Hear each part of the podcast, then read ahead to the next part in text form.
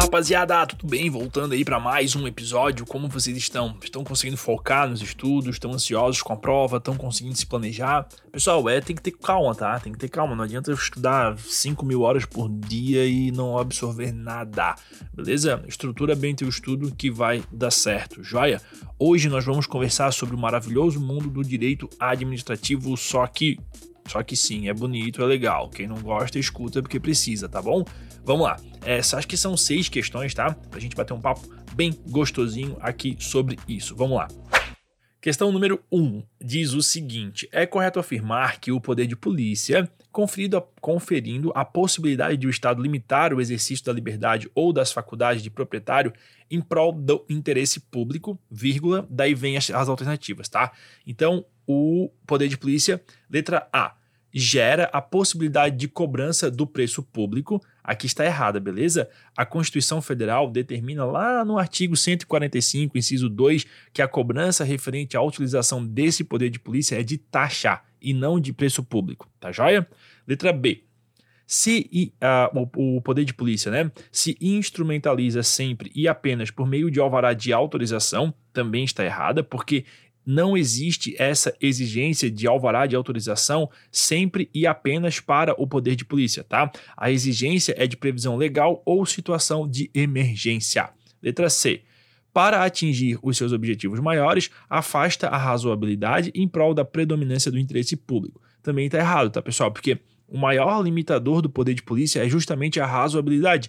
Qualquer utilização por parte do Estado do poder de polícia fora dos parâmetros da razoabilidade implica em abuso de poder e é ilegal. Boa?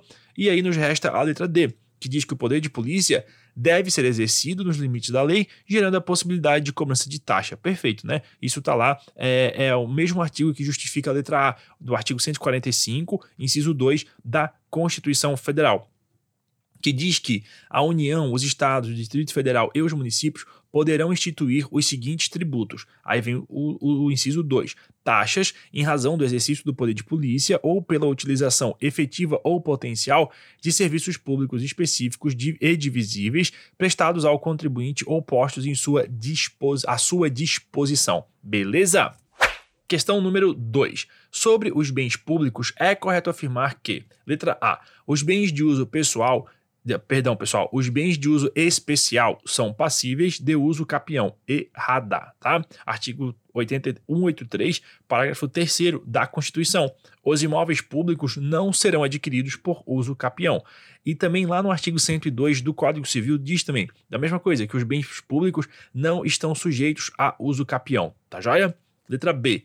Os bens de uso comum são passíveis de uso capião, mesma justificativa da letra A, e está errada, tá?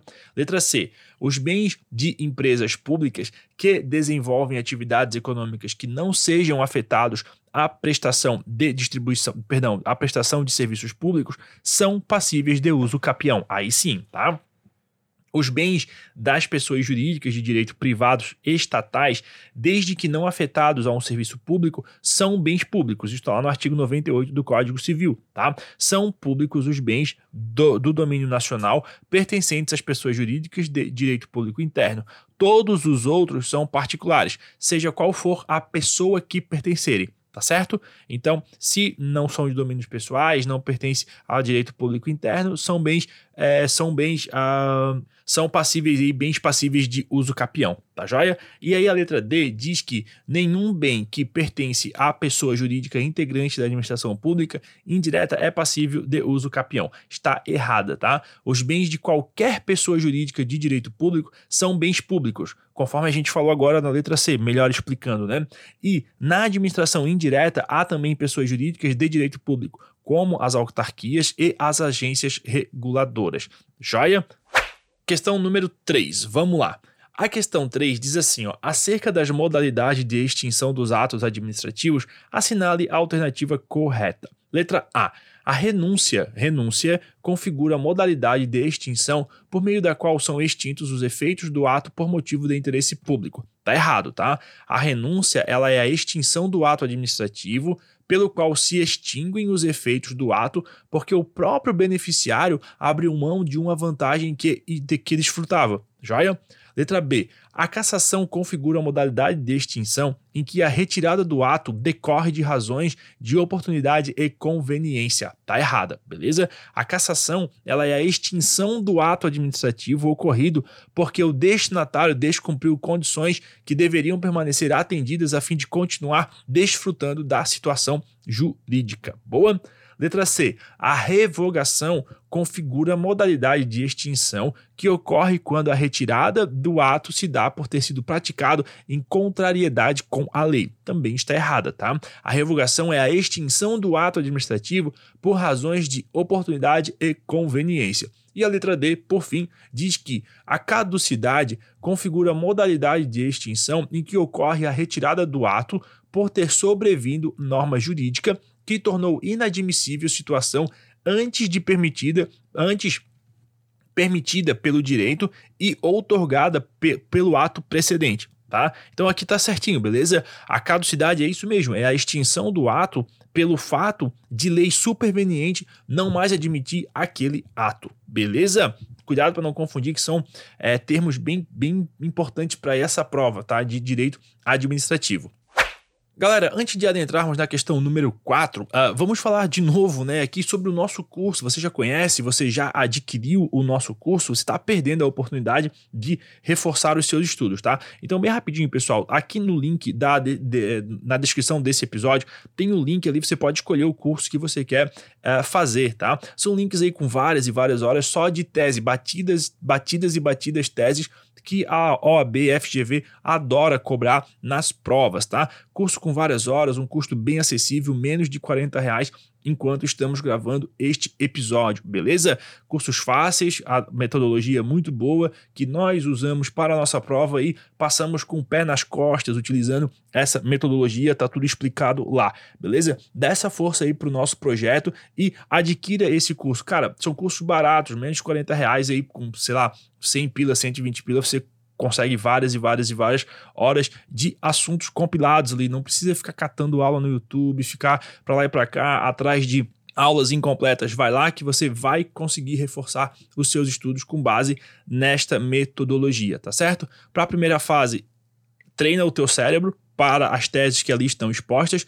Para a segunda fase, registra no teu VADMECO, no teu código, porque você vai conseguir montar as teses de acordo com o que a própria FGV cobra, tá joia? Então era isso. E também, né, não custa lembrar, segue a gente se você puder avaliar a gente aqui no, no, no, no Spotify. Agora já tem a estrelinha lá para você poder dar a sua nota. Então isso é bem importante para gente e para a continuação do projeto. Beleza? Pessoal, vamos para a questão número 4 agora. É isso, né?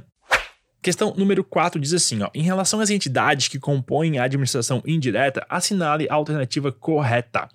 Para a criação de autarquias, é necessária a edição de uma lei autorizativa e posterior registro de seus atos constitutivos no respectivo registro como condição de sua existência. Essa é letra A está errada, tá?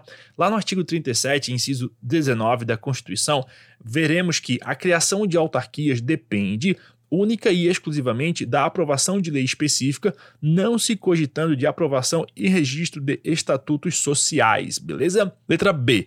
Para a criação de uma empresa pública, é necessária a edição de uma lei específica sem a exigência de registro de seus atos constitutivos no respectivo registro por se tratar de uma pessoa jurídica de direito público. Também está errada. Empresas públicas são pessoas jurídicas de direito privado, cujo processo de criação depende de aprovação de lei e da aprovação de registro dos seus estatutos sociais. Joia? Letra C. Para a criação de uma sociedade de economia mista, é necessária a edição de uma lei autorizativa e registro de seus atos constitutivos no respectivo registro por se tratar de uma pessoa jurídica de direito privado. Opa, aqui tá certo, tá? Mesma coisa. Artigo 37 é inciso 19 lá na Constituição, que diz que somente por lei específica poderá ser criada autarquia e autorizada a instituição de empresa pública, de sociedade de economia mista e de fundação, cabendo à lei complementar, neste último caso, definir as áreas de sua atuação, da fundação, no caso, né? E a letra D, só para a gente fechar, diz assim, ó Por serem pessoas jurídicas, todas necessitam ter seus respectivos atos constitutivos registrados no respectivo registro como condição de sua existência. Também está errado, porque nem todas as pessoas jurídicas públicas possuem o mesmo procedimento de criação, tá? Então, para a criação de autarquias, como a gente já falou agora há pouco, basta aprovação de lei específica, sendo desnecessária a aprovação e registro de seus atos constitutivos, ah, dos seus estatutos, perdão, sociais, tá joia? Questão número 5. Olha só. A empresa pública federal X, que atua no setor de pesquisas petroquímicas, necessita ampliar sua estrutura para a construção de dois galpões industriais. Para tanto, decide incorporar terrenos contíguos à sua atual unidade de processamento, mediante regular processo de desapropriação. A própria empresa pública declara aqueles terrenos como de utilidade pública e inicia as tratativas com os proprietários dos terrenos, que, entretanto, não aceitam o preço oferecido por aquela entidade. Neste caso, o que, que acontece? Vamos lá. Letra A. Se o expropriante alegar a urgência e depositar a quantia arbitrada de conformidade com a lei, terá direito a emitir-se provisoriamente na posse dos terrenos. Está errado, tá? De acordo com o decreto 3365 de 1941, lá no artigo 15, é, está regulada a matéria e a decisão acerca do pedido de emissão provisória na posse pertence ao judiciário e não à administração pública. Boa? Letra B. A desapropriação não poderá consumar-se tendo em vista que não houve concordância dos titulares do terreno. Também está errado, né? Porque a desapropriação, pessoal, ela independe de concordância, tá? A desapropriação, ela está fundada na supremacia do interesse público, na função social da propriedade e no poder de polícia do Estado, que a gente falou agora há pouco aí. Letra C. A desapropriação demandará a propositura de uma ação judicial e, por não haver concordância dos proprietários, a contestação poderá versar sobre qualquer matéria. Também está errada, tá? A contestação numa ação de desapropriação não pode versar sobre qualquer matéria. Ela está restrita, em regra, a discutir apenas o valor da indenização. E, se não for isso, só pode discutir o vício do próprio processo. Está lá no artigo 20 do decreto 3365. A contestação só poderá versar sobre o vício do processo judicial ou impugnação do preço. Qualquer outra questão deverá ser decidida por ação direta. E a letra D, por fim, diz que os proprietários poderão opor-se à desapropriação ao fundamento de que empresa pública não é competente para declarar um bem como de utilidade pública. Porra, tava na cara, né? A legitimidade para a propositura de ações de desapropriação pertence tão somente às pessoas jurídicas de, de direito público, na forma do artigo 2 do decreto 3, 3665. Eu falei 3365, né? 3665, tá? Não sendo o caso de empresa pública. Lá no artigo 2 diz assim, ó, mediante declaração de utilidade pública, todos os bens poderão ser desapropriados pela União, pelos estados, municípios, Distrito Federal e territórios. Beleza? Só para corrigir, pessoal, o decreto é 3365, tá? Só me confundir aqui, não é 3665, é 3365, beleza? Que dispõe lá sobre a de desapropriações por utilidade pública. Vale a pena ler, tá? Um decreto bem curtinho, beleza? Uh, questão número 6 agora, né? A questão número 6 diz assim, ó. O município Y promove o tombamento de um antigo bonde, já desativado, pertencente a um colecionador particular. Neste caso, o que, que acontece? Vamos lá, letra A. O proprietário pode insurgir-se contra o ato do tombamento, uma vez que se trata de um bem móvel. Letra B. O proprietário fica impedido de alienar o bem, mas pode propor ação visando compelir o município a desapropriar o bem, mediante remuneração. Letra C. O proprietário poderá alienar livremente o bem tombado, desde que o adquirente se comprometa a conservá-lo de conformidade com o ato de tombamento. E letra D. O proprietário do bem, mesmo diante do tombamento promovido pelo município, poderá agravá-lo como o penhor. Tá? Essa questão, pessoal, ela está desatualizada, beleza? De acordo com o artigo 1072, inciso 1 do CPC de 2015, fala assim, ó, artigo 1072, revogam-se. Inciso 1, o artigo 22 do Decreto-Lei número 25 de 30 de novembro de 1937, tá?